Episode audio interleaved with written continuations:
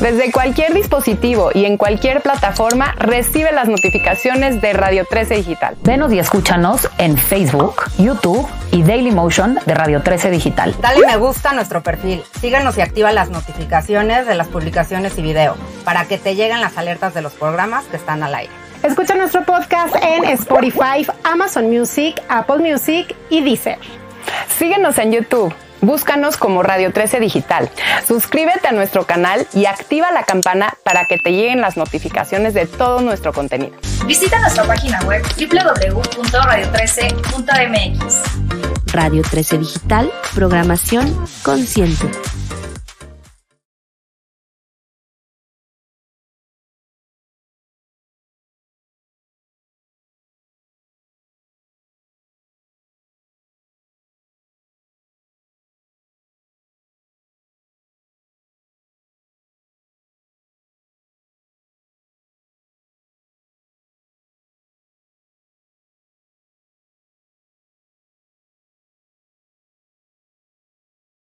Hello, hello, ¿cómo están? Bienvenidos a este su espacio de Pláticas con la Turati. Pues ya en junio y estamos celebrando el mes del Pride. De hecho, les queremos recordar que este 25 de junio desde las 10 de la mañana estaremos en el Ángel de la Independencia conmemorando la igualdad de género.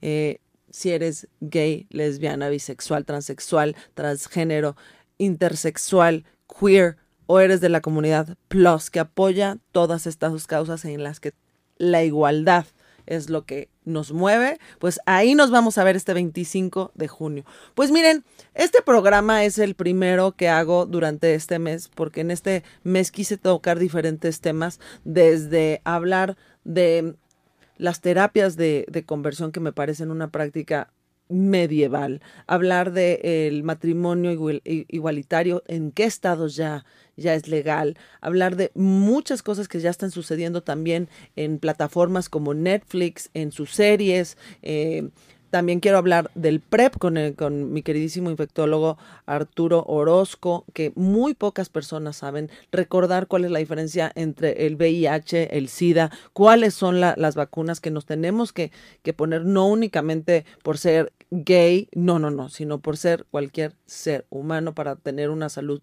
eh, sexual eh, cuidada y y realmente con conocimiento. Entonces, mi primer invitado, ya es el tercer año que me acompaña en este mes del Pride, es alguien al cual yo personalmente quiero mucho, admiro muchísimo todo, eh, él es realmente un pues un estandarte en esta en esta lucha para esa igualdad en, tiene una revista la cual pues de hecho vamos a platicar de la portada y que es de las personas congruentes que lo que piensa dice ya se va en un mismo son, va en un son de evitar esas brechas que se dan por la ignorancia y al contrario se encarga de informarnos, de darnos conocimiento para que entonces entendamos qué significa eh, la igualdad de género, entendamos qué significa ser de diferentes géneros, ser qué género significa qué, porque eh, quitando esta ignorancia es como se genera el respeto y al haber respeto tenemos todo. Pues mi queridísimo ¡Wow! ¡Qué presentación! Muchísimas gracias, Mar. Estoy aquí súper contento de poder estar contigo y de saludarte a ti que me estás escuchando. Eh, verte en vivo después de dos años, pasamos una pandemia, sobrevivimos. Hay que agradecer que estamos vivos, que estamos sanos, que tenemos que seguir cuidando nuestra salud física, pero también nuestra salud mental, porque independientemente de lo que pueda venir en el futuro, hay que estar sanos mentalmente y conectar con gente que uno admira, que uno se siente a gusto, como es el caso contigo. Te agradezco mucho el espacio y gracias por estar aquí. Y gracias a ti que me estás escuchando, que nos estás escuchando y que estás poniendo, eh, levantando el oído para ver, para escuchar que se celebra en el mes del orgullo, porque es importante celebrar el mes del orgullo. Y en resumidas cuentas es importante porque es fundamental recordar que los derechos humanos son para todas las personas. Y los derechos humanos no cambian si tienes una preferencia sexual o tienes una identidad de género, no cambian los derechos humanos por eso. Los derechos humanos justamente lo dicen, son para cualquier ser humano, sin importar su preferencia sexual o su afinidad hacia tal o cual género. Entonces, justamente para poder entender esto, porque siento que entre las generaciones se ha eh, a ver, ya no hablemos de la generación Z, que de hecho vamos a tener un, un programa para hablar de todo este mesa- metaverso, que pues a mí al día de hoy me cuesta trabajo entenderlo, pero estamos hablando de los baby boomers, de la generación X, los millennials, el, eh, ahora la, la Z, y podernos entender mejor, el podernos comunicar mejor para poder generar ese respeto. Mi queridísimo Gabo, eh, pues tienes esta revista fantástica que ya lleva 11 años, 12 años. Mira, yo empecé con el blog de moda que se llama Latin Fashion News en el 2010, cuando nadie hablaba de redes sociales, cuando nadie hablaba de marketing digital, cuando nadie hablaba de influencers, cuando nadie, bueno, la palabra blogger apenas existía en España a partir del dos- 2005-2006 y Latin Fashion News se convirtió en el blog más importante de Latinoamérica en cuanto a contenido de moda. Moda siempre impulsando el talento mexicano. Pero ¿a qué me enfrento yo de repente en Latin Fashion News? En que mis anunciantes me, prohíbe- me prohibían mencionar temas queer. Me prohibían eh, eh, promocionar a gente de la comunidad. Me decían, Gabo, ¿sabes qué? Por ahí no va. ¿Sabes qué? Es que tal persona, tal eh, persona trans de México, mm, no. no va con el perfil. No hay que sacarlo, ¿no? Y la verdad para mí fue muy frustrante de repente haber decidido, hoy estoy poniendo mi trabajo, mi tiempo y en esto y no puedo hablar. Yo ni siquiera podía hablar abiertamente de mi sexualidad. Siempre fue como que, ah, sí, Gabo es gay, pero Gabo, no lo menciones tanto, ¿no? Y yo pues trabajé con, la, con las marcas de lujo más importantes de, del país, las marcas mexicanas más de lujo más importantes eh, de aquí, de, incluso de, de Francia, de diferentes países. Y llega un momento en donde dije, ¿sabes qué? Voy a utilizar Latin Fashion News y las redes sociales. En Twitter tenemos más de medio millón de followers. Estamos en TikTok, arroba Latin TikTok, en Instagram, LF News, Latin Fashion News. Y dije, ¿cómo no puedo hablar de la comunidad cuando yo soy parte de la comunidad? Y cuando la comunidad, algo que es fundamental actualmente es el tema de visibilidad.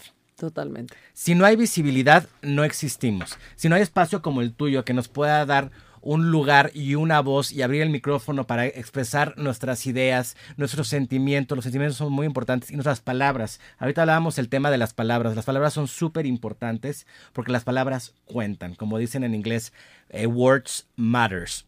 Y entonces, hace como cuatro años le di un giro a Latin Fashion News y lo volví LGBTQ y más. Bueno, plus y, y más, evidentemente. Entonces, eh, para integrar temas de la comunidad y darle visibilidad a personas de la comunidad que están haciendo cosas muy fregonas. Y creo que el tema de visibilidad es fundamental ahora que ya se estrenó la nueva temporada de ¿Quién mató a Sara? De hecho, hoy, oigan, yo les digo que aquí tengo siempre a los mejores invitados. No nada más son, eh, Gabo es un representante muy importante de la comunidad, el que Gracias. cambió este blog así, de acuerdo a sus convicciones para darle visibilidad a esta comunidad que él apoya y no nada más la apoya diciendo, ay, sí la apoyo. No, va a movimiento, se presenta. Por ejemplo, Mérida es uno de los estados que Sí, yo actualmente vivo entre Ciudad de México y Mérida. Y Mérida, bueno, Yucatán fue un estado en donde se votó dos veces en secreto contra el matrimonio igualitario. Y bueno, pues tuvieron que, este, eh, asociaciones civiles y organizaciones de, en México tuvieron que llevar esta votación secreta e ilegal a la Suprema Corte de Justicia de la Nación aquí en, la Ciudad de México y lograron eh, determinar que habían eh, violado los derechos de la comunidad LGBTQ en Yucatán y tuvieron que volver a hacer la votación a fuerzas, Sí, sí, sí. aunque no les gustaba a, a muchas personas, y se logró el matrimonio igualitario las y prohibir las terapias de conversión el año pasado. Y hablando de las terapias de conversión y de la visibilidad, para mí es un honor eh, poder haber trabajado en la nueva temporada de ¿Quién mató a Sara? Que es la número 3, dirigida por eh, Leche, un director mexicano espectacular. Ahí estuve como fashion consultant y también en el equipo de diseño de eh, vestuario, porque también es increíble de repente cómo te llega el guion, lo ves, eh, lo, lees, te imaginas a tal personaje, oyes la- las observaciones del director, del equipo de vestuario y de repente dices, no, pues tal personaje, no sé, se llama Frida y lo, lo va a interpretar Rebecca Jones. Y bueno, entonces y es como ultra católica y es ultra conservadora y entonces me y es eh, hablamos de los noventas, entonces estás hablando de finales de los no- no- noventas, principios de los dos miles, entonces es como ver cómo ese personaje se viste de manera muy recatada, es muy soberbia y además es un personaje que es muy fuerte ver cómo ella es una es mamá de una eh, mujer que es lesbiana y que la internan en un psiquiátrico porque es lesbiana. Y le internan en un psiquiátrico porque es lesbiana y le, le hacen terapias de conversión. Sí, no, qué Entonces es impresionante poder trabajar en ¿Quién mató a Sara?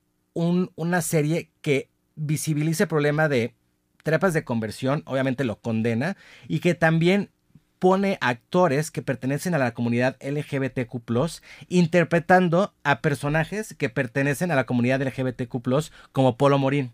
Y creo que eso es muy padre, el hecho de que haya visibilidad y que en cualquier parte de México o del mundo que tengan Netflix pueden decir, ah, o sea, no, pues como que las terapias de conversión existieron, existen. Muchas personas no saben que existen las, las terapias de conversión. Es que, a ver, mucha gente no sabe qué es una terapia de conversión, entonces yo creo que tenemos que empezar tocando el tema, ¿qué es una terapia de conversión? Y aquí lo importante, las palabras importan y es y vale mucho la pena hablar de las terapias de conversión como lo hace en ¿Quién mató a Sara 3? Y es importante mencionar que es una terapia de conversión. La terapia de conversión es si yo soy gay, lesbiana o trans y, y mi familia no me acepta, me meten ya sea a una terapia psicológica, a una terapia psiquiátrica, pero no para que yo esté bien, sino para quitarme lo homosexual. Sí, de hecho, a ver, o sea, yo lo, lo- lo- o, o sea, me gustaría aterrizarlo un poquito más. Si tú no eres heterosexual y a tu familia, de acuerdo a sus convicciones eh, religiosas o sociales, no le va, meten a estas personas a una especie de anexo. Los anexos es a donde meten a las personas que tienen temas de drogadicción en contra de su voluntad para hacerles diferentes tipos de tratamientos y ojo, tratamiento lo estoy haciendo haciendo Entre mi- comillas, entre sí. comillas, porque no son tratamientos, no estamos hablando de una enfermedad a tratar, no es que tengan COVID o que tengan hepatitis o que tengan eh, la viruela del mono, no, no, no, no, no, estamos hablando de cuál es mi preferencia sexual. Y que no va de acuerdo a lo que a mi familia le gusta. Ni siquiera es lo que yo piense, es más, si yo me siento cómodo con, con porque a veces, eh, sobre todo en generaciones pasadas, el tema de aceptar su sexualidad era algo complicado por el mismo tema de la presión social. Si no era a la familia que no le gusta. Entonces los meten en estos anexos y ¿qué sucede, Gabo? Claro, la verdad sí es, es muy triste, es muy lamentable. Ayer estaba hablando con eh, Diego del Río y Eugenio Rubio, la pareja gay, que es la nueva portada de Latin Fashion News. Ahora en el mes del orgullo, apoyados por Calvin Klein, que es una marca que ha apoyado a la comunidad hace décadas, literal, y que dona una parte de lo que se gana de la colección Pride a, a fundaciones de México, del mundo.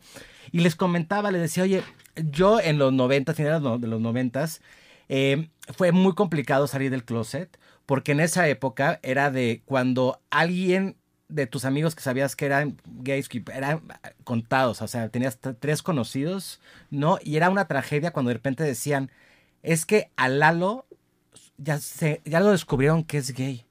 Y eso era sinónimo de, o sea, se me pone la piel chinita, porque luego era como que alguien con el que yo salía, llámese Pedro, Ricardo, lo que sea, y era, oye, estamos saliendo, sí, eh, saliendo, ir a, a Vips, a, bueno, a, comer a cualquier lugar, ir a, un antro, y de repente era de, oye, ya no contesta el teléfono, lleva un mes sin reportarse, no nos conoce, a ningún amigo eh, le contesta, y era de, lleva un mes encerrado en su casa, los papás, generalmente el papá era violento con esta persona, lo mandaban a terapia psicológica, psiquiátrica. Literalmente pasaba meses sin salir de la casa y tú te- y yo me quedaba con el rollo de eso. explicaba ayer a, Diego. Yo me quedaba con el, con el plan de, oye, es mi mejor amigo, este, estamos saliendo y de repente ya no puedo verlo.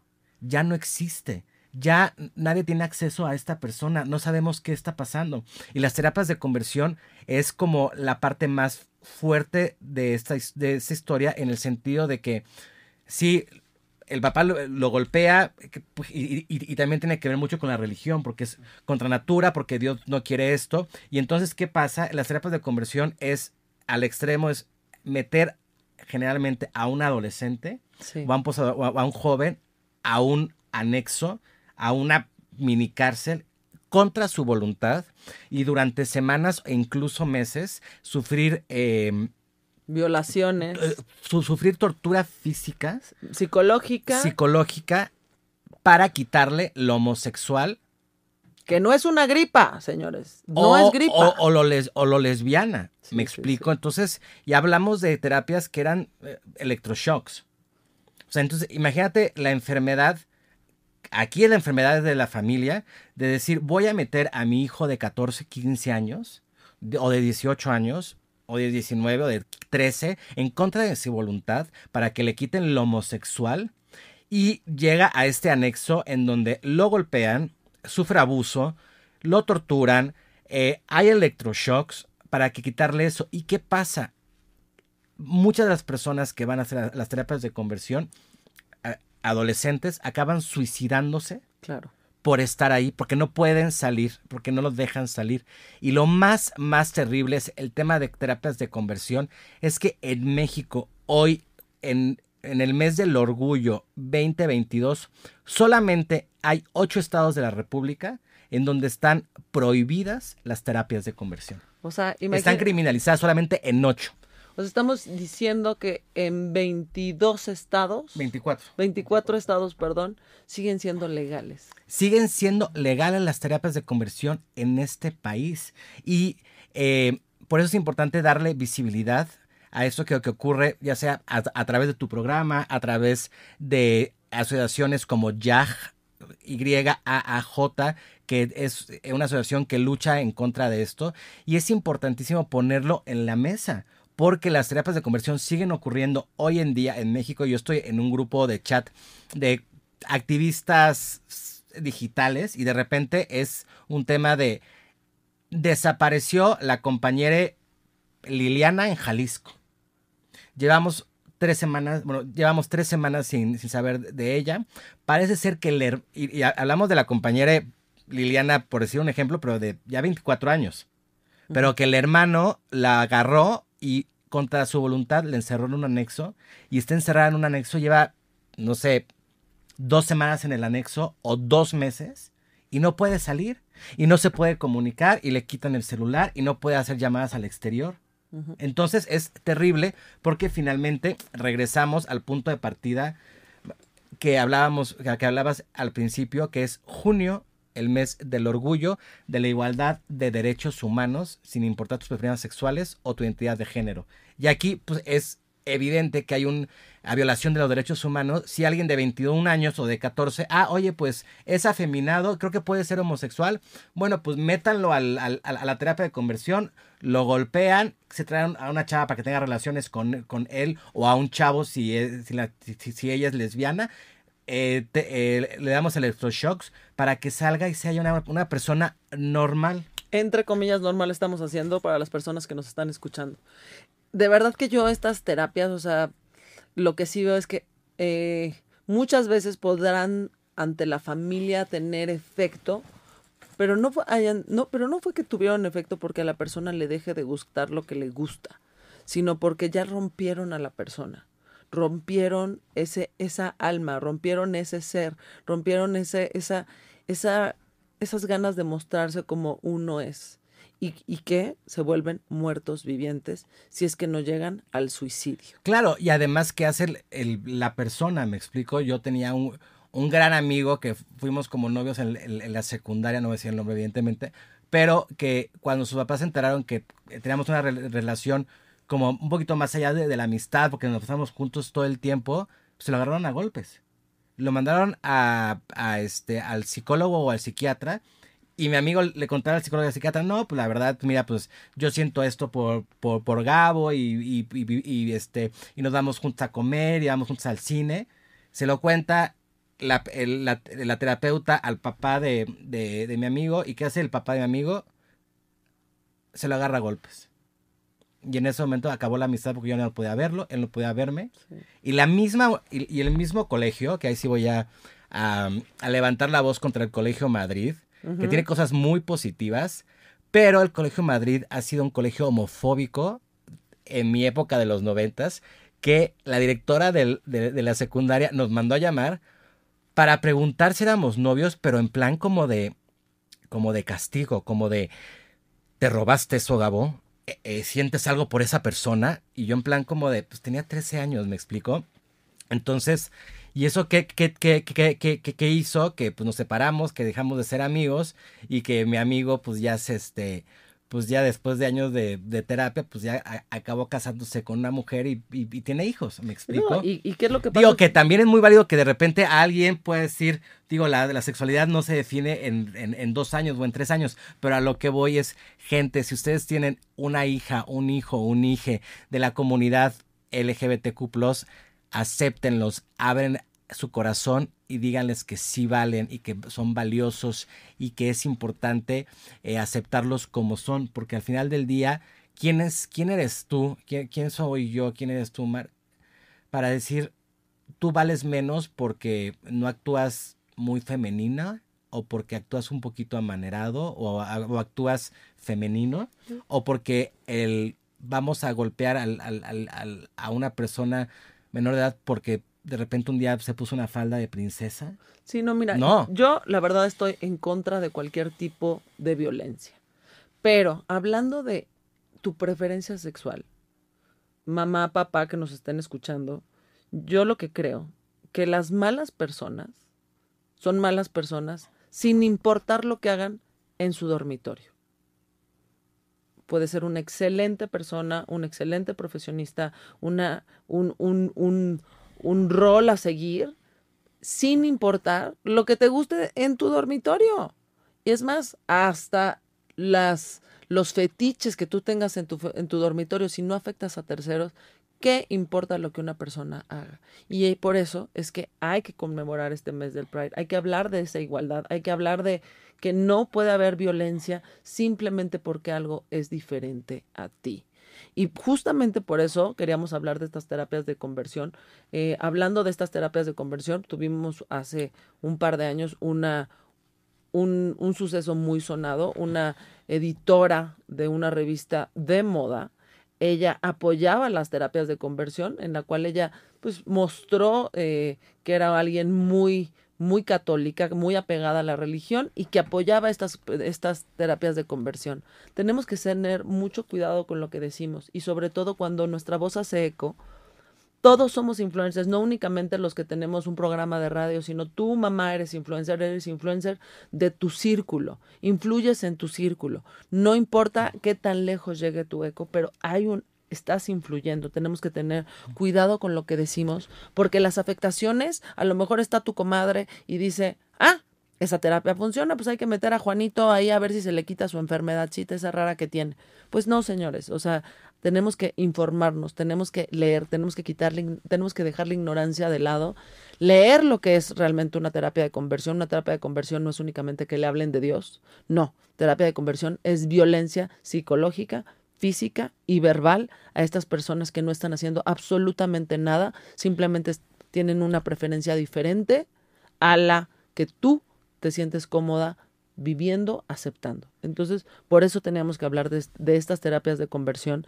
Si estás viviendo un tema similar en el cual tu familia ves que quiere hacer eso, levanta la voz, acércate a, a comunidades Mira, como, como, el, Jack. co- como les decía, es importante que si estás viviendo esa situación o algún amigo o amigo o amiga está viviendo esa situación, arroba Jack Y-A-A-J, eh, se va a poner aquí este en, los comentarios, te pueden orientar y finalmente el tema de no es libertad de expresión y no es libertad rel- religiosa, joder, eh, fregar los derechos humanos o limitar los derechos de- humanos de una persona bajo la premisa de es que Dios dice, no.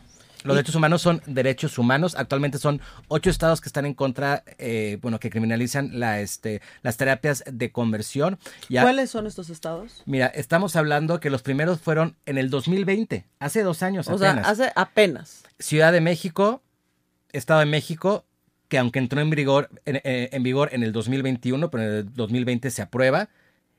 2021 Colima, Yucatán, Zacatecas, Baja California Sur. Yo estuve afuera del Congreso cuando en, eh, en Yucatán se, se aprobó el, esto en contra de las terapias de conversión y sí fue eh, muy emocionante ver este momento histórico Claro. en donde finalmente los derechos humanos son los derechos humanos y nadie puede llegar a violentarlos o a romperlos por tu preferencia sexual.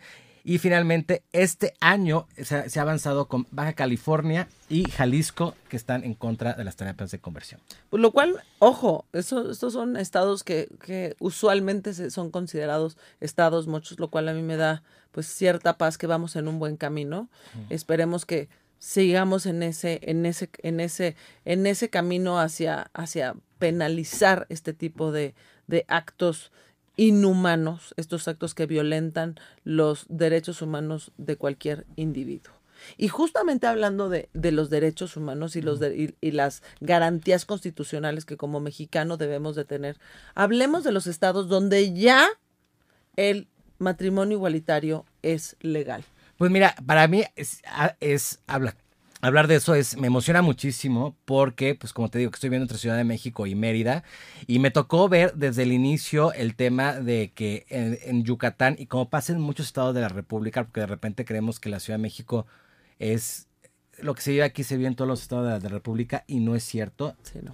En, en Yucatán se vivió durante años el, la prohibición y la negación de, de que pueda haber el matrimonio igualitario y entonces a partir de- del año pasado ya se pudo legalizar. Yo estuve ahí en el afuera del Congreso y lo que yo les invito a todas las personas de todos los estados en donde todavía no es posible el matrimonio igualitario, que levanten su voz, que usen sus redes sociales, que conozcan a sus eh, instituciones y, y fundaciones que luchan a, a favor de los derechos humanos localmente y en todo el país, que se sumen, que se informen. La información es lo más, más, más importante.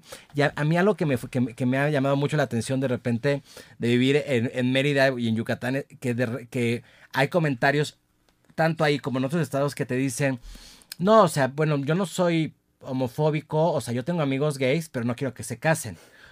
Oye, sí, yo tengo amiga lesbiana, sí, o sea, un par, mi primita es lesbiana por allá, pero estoy en contra de que adopten. ¿Me Mm, explico? Entonces, y estamos hablando de este doble discurso que puede, que lamentablemente hay, hay, hay cantantes aquí en México muy famosas que hablan a la comunidad, que venden sus discos a la comunidad y dicen, no, yo la verdad es que apoyo, lo de- eh, apoyo a la comunidad y, y mi maquillista es gay y, y canto Maldita Primavera y quiero llenar el Auditorio Nacional y que venga toda la comunidad LGBTQ+, eh, LGBTQ+, a aplaudirme. Pero, Pero- estoy en contra de que se casen, estoy en contra de que adopten. No, o sea, esto lo, lo digo directamente, pues, el- el- el- esa señora veracruzana eh, Yuri, que este discurso de yo tengo amigos gays, pero estoy en contra del matrimonio igualitario y en contra de, de la ado- adopción homoparental que incluso ella estuvo promoviendo una película que se llama que se llamó Pink de hace como seis años en donde eh, era una película para educar a la gente que estuviera en contra de los homosexuales y en contra del matrimonio igualitario y en contra de la adopción homoparental. Entonces es importante que escuchemos estos discursos a favor y que podamos es- escuchar y detectar estos discursos en contra, porque como decimos, las palabras importan y esas palabras importan y si tenemos una cantante que está que dice, ay, no, yo, yo, yo tengo amigos gays, pero ellos no tienen los mismos derechos y, y mi Dios dice que no tiene los mismos derechos. Oye, no lo digas y no vendas discos a la comunidad. Claro. Me explico. Entonces te digo, en la Ciudad de México ya, ya se permitió el, el- el matrimonio igualitario. Entonces, bueno, yo estoy soltero, entonces si alguien de repente me quiere invitar a tomar un café, pues bienvenidos. Y además es guapo de Guapolandia. Gracias. Oigan, pues yo espero que hayan salido a votar este 5 de junio y que hayan estudiado eh, cuáles son las propuestas que tienen los eh, para gobernaturas en los estados de Aguascalientes, Durango, Hidalgo, Oaxaca, Quintana Roo y Tamaulipas, porque muchas veces dentro de esa agenda ven hacia dónde va el tema de eh, matrimonio igualitario, eh, si van a apoyar estas terapias de conversión o no, si son extremadamente eh, religiosos y entonces pueden estar en contra de su comunidad.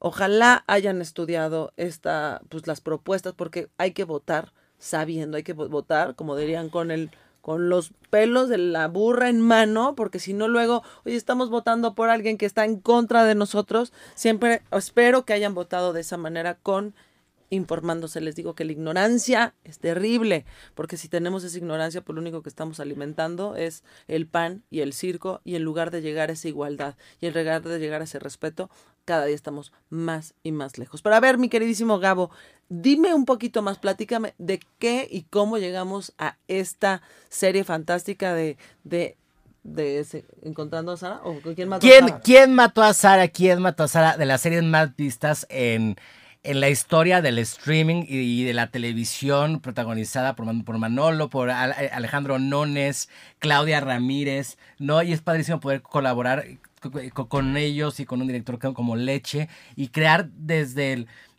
Está padre porque eh, ¿Quién mató a Sara? llevaba ya dos temporadas y esa tercera temporada pues tienen nuevos personajes y a través de esos nuevos personajes en donde en- entro yo y el equipo de, de- diseño de vestuario para crear esos universos y, y poder expresar y construir un personaje a través de la ropa.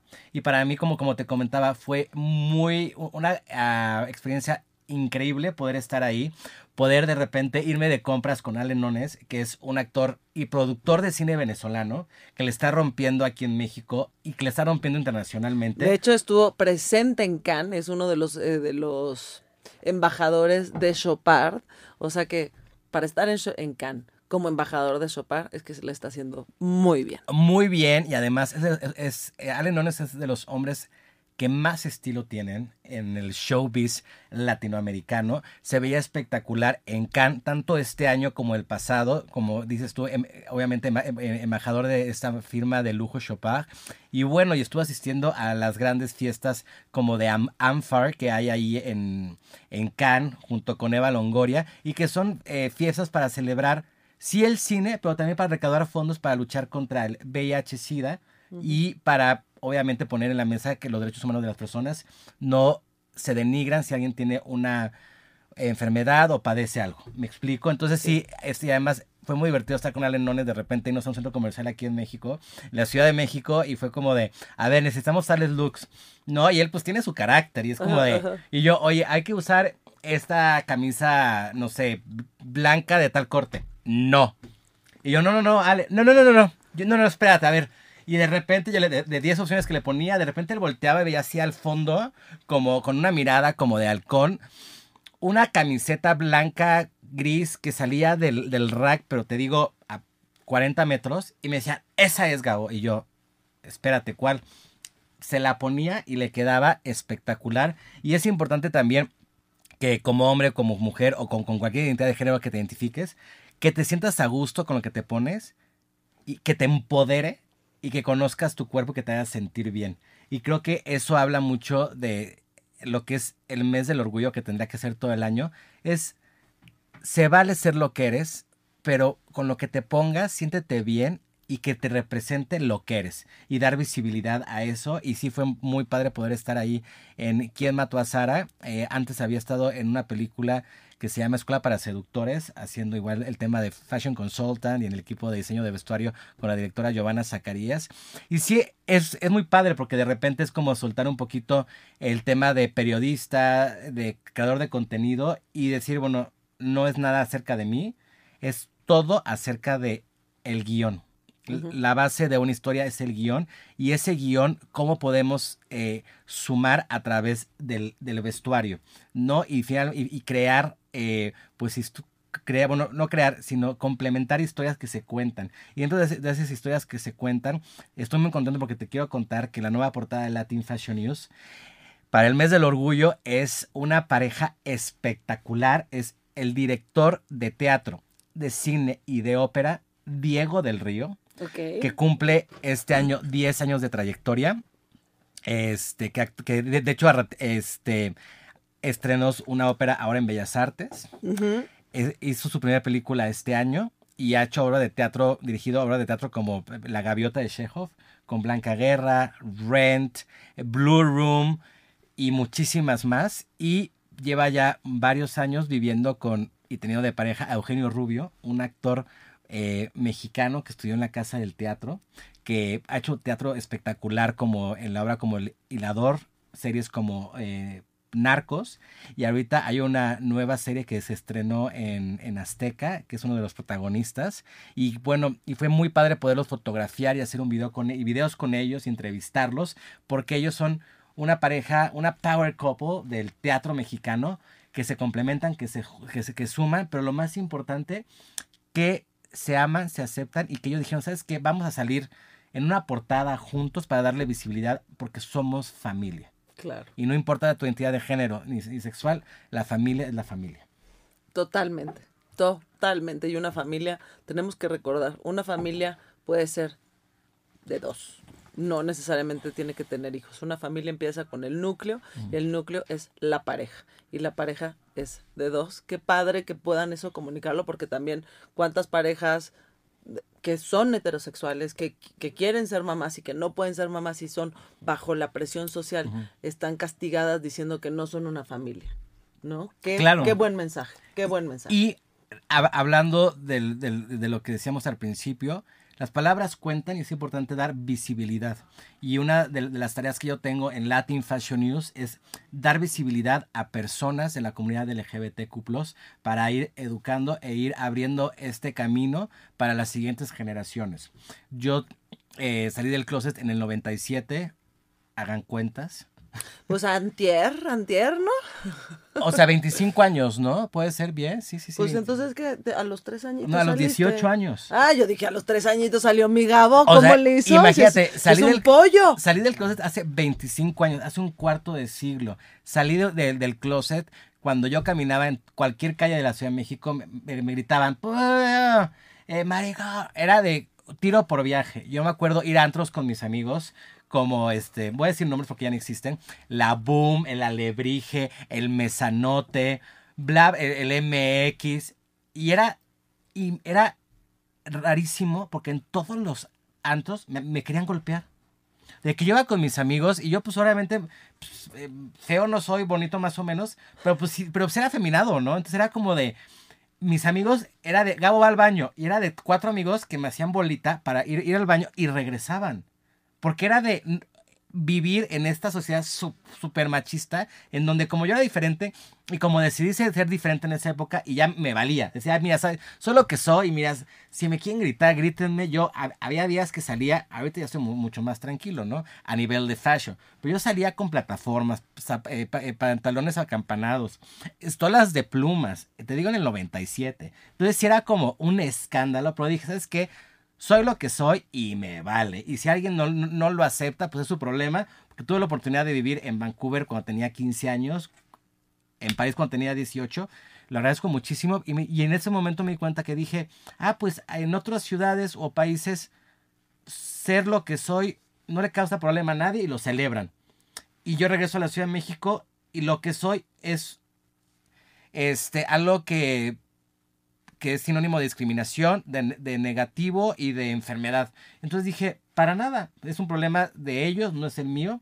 Y seguí adelante y en esos 25 años finalmente creo que un poquito mi, un poquito mi labor y para hacer eh, paz y conmigo mismo de 18, 15 años, es decir, yo voy a poner un granito de arena para que la gente actualmente que está viviendo discriminación, que está viviendo homofobia, transfobia, bisfobia, lesbofobia y demás LGBT fobias, se sienta acompañado, acompañadas y, cree, y sepan que no están solas. Les abriste una gran brecha, mi querido Gabo, y todo lo que tú haces, créeme que yo sé que ha hecho eco, que todas tus acciones ayudan a la comunidad y ayudan a cualquier persona a seguir sus sueños, porque en todo lo que tú has hecho has sido precursor, no únicamente en el tema de, de apoyar a la comunidad LGTBQ+, sino como creador de contenido, como seguir el tema de moda, como crear una eh, revista digital y de verdad me da muchísimo orgullo tenerte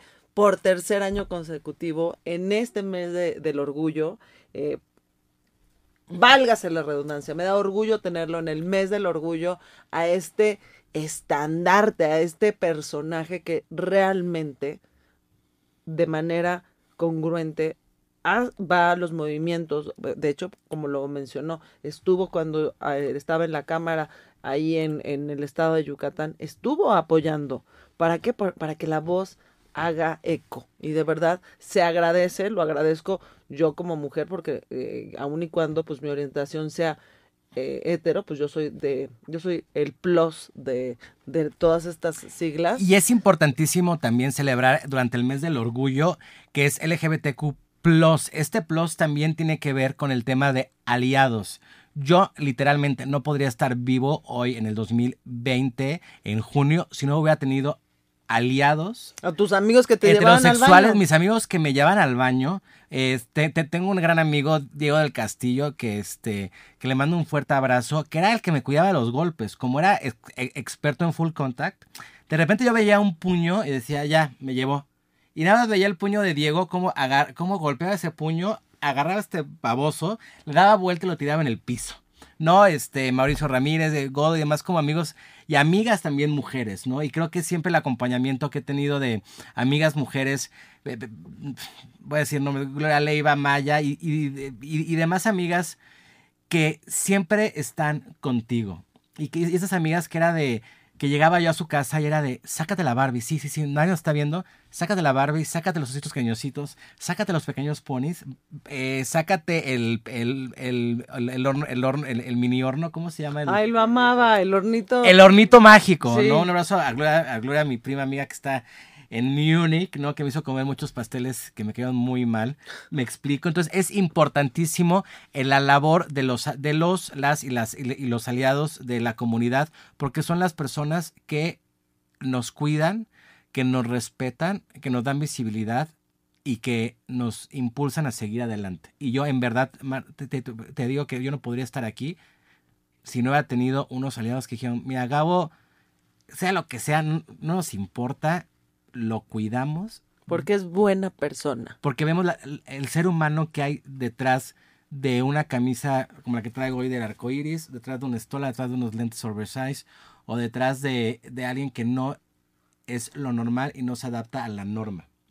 Y el papel de los de los y les aliados es importantísimo y a ti que me estás escuchando que tienes un amigo una amiga un primo una prima un hermano un- lo que sea de la comunidad apóyense cuídense y hagan una mejor sociedad. Y gracias por darme es- este espacio y por hacerme sentir bien. Y ya que acabó ya, ya que estamos saliendo de la pandemia rodense de gente que los valora los valida y los quiere como son como lo haces tú conmigo gracias Ay, mi Gabo adorado, sabes que te adoro. Para mí es un placer tenerte aquí en la cabina. Ya sabes que este espacio está abierto para ti y seguirá estando abierto para ti. Vamos a seguir mientras, eh, mientras, como diría mi querido Chente, mientras ustedes me aplaudan, yo voy a seguir aquí en Pláticas con la Turati. Y mientras haya Pláticas con la Turati, sepan que Gabo y Barzabal va a venir a celebrar el mes del Pride para seguir informándonos, para seguir eh, apoyando estas voces que a lo mejor están eh, apagadas, sino hay que darles esa voz, hay que darles ese apoyo y ojo, sí, muy importante estas asociaciones, arroba YAK, eh, No, por eh, si estás pasando arroba por... Yaj, Y-A-A-J. Ah, perdón. El nombre es rarísimo, perdón. No, pero es Yaj. YAG. Asociaciones como ella. Y además los invito por favor a seguir este esta revista de moda increíble que eh, Gabo pues es la cabeza y creador que es Latin Fashion News arro- esto está en Instagram arroba Latin Fashion News ¿cuál es el TikTok? Estamos en TikTok en arroba Latin TikTok, Instagram LF News, Twitter Latin Fashion News, Facebook Latin Fashion News. Ya cumplimos 12 años de promover el talento mexicano y también ahora de dar visibilidad a la comunidad LGBTQ+, y a celebrar la vida. Pues bueno, yo me despido. Eh, estén pendientes de nuestro próximo programa con el- mi queridísimo, el doctor, el infectólogo eh, Arturo Orozco, donde vamos a abordar ahora el tema de la salud. La salud sexual, el famoso PrEP. ¿Qué es el PrEP? Muchos yo creo que de ustedes nunca lo han escuchado, pero hay que estar informados, hay que saber cómo cuidarnos, cómo estar sanos, porque como bien dijo Gabo, muy importante tener una salud mental, pero nuestra salud física eh, va de la mano. Y entonces, en este mes quiero no nada más hablar de qué son los cambios, qué es lo que tienes que estar atento, sino también cómo cuidarnos. Y por último, este mes, eh, mi último programa, vamos a hablar de todo este nuevo eh, lenguaje inclusivo de ellas, chiques, amigues, chi o sea, todo esta eh, que está generando pues hasta cierto descontento de el por qué, qué es lo que hay detrás, qué es lo que se busca con este mensaje, con este eh, lenguaje inclusivo y por qué lo quiero hacer para quitarnos esa ignorancia y poder entonces entender y entonces ya tomar una decisión si estás a favor o en contra o simplemente mm, no a lo mejor no estoy de acuerdo, pero lo entiendo. Entonces yo soy Marturati, muchas gracias mi queridísimo Gabo de nuevo, Gabo Ibarzábal de Latin Fashion News. Es un gusto tenerte aquí en cabina, ya sabes, aquí estamos. Para gracias a todas, a todos y a todes, porque las palabras cuentan, utilizamos el lenguaje inclusivo y gracias por estar presente en el presente y a ti que me estás escuchando, que me estás escuchando, a vivir la vida y agradecer que seguimos aquí. Gracias.